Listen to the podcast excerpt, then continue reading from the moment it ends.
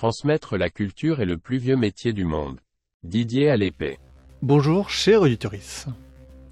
Aujourd'hui, je prends un jeu en lien avec la santé. Vous le savez peut-être si vous me connaissez en dehors de vos écoutes de podcast, mais je travaille dans le médical. La santé, vaste sujet. Mais ce jeu vidéo permettra d'incarner un opérateur responsable de la réception des appels de détresse et de la gestion des moyens pour résoudre ces situations de crise.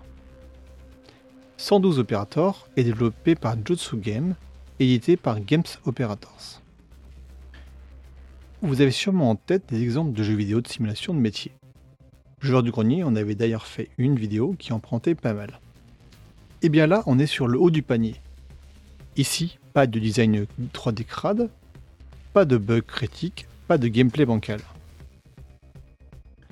Vous êtes dans la peau d'un opérateur du 112, numéro de secours qui existe réellement, et vous recevez des appels vocaux ou des messages écrits pour signaler des crimes, des accidents domestiques ou de la route, des incendies ou tout autre problème concernant ou non les secours.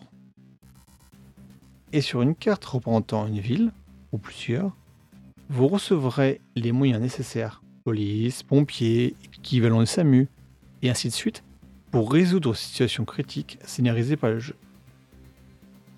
Le cycle jour-nuit, la météo, les circulations routières sont à prendre en compte évidemment. 5 DLC complètent le jeu.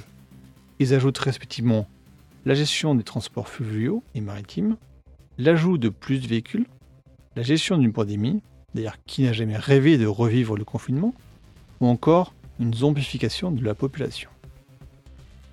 À cela s'ajoute un DLC caritatif qui ajoute simplement des masques aux avatars de vos équipiers.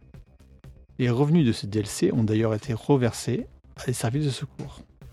Ce n'est peut-être pas ce que la majorité des joueurs trouvent fun à jouer, mais moi, ça m'éclate de simuler des gestions de secours en réponse à des accidents ou des incidents virtuels.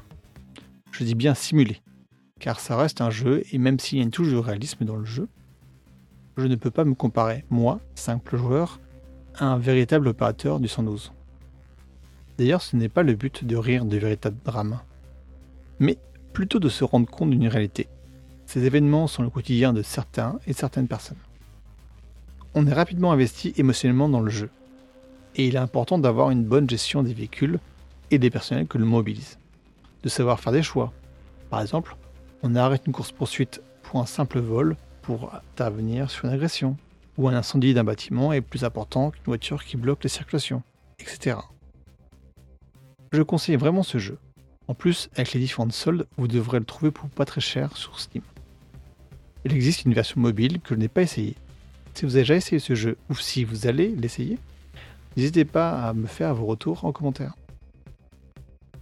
Il est noté qu'un groupe de passionnés ont décidé d'étendre le jeu avec un mode qui contient 2 à 3 fois plus de contenu que le jeu initial. C'est donc un jeu qui encore une activité.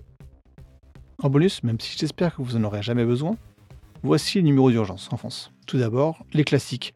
Le SAMU, c'est le 15, la police et la gendarmerie, c'est le 17, les pompiers, le 18. Et comme euh, le nom du jeu l'indique, le numéro d'urgence européen, c'est le 112. Un peu moins connu, pour les personnes sourdes et malentendantes, il y a un numéro de téléphone. Le 114. Pour les sauvetages en mer, c'est le 196, et pour les urgences aéronautiques, le 191.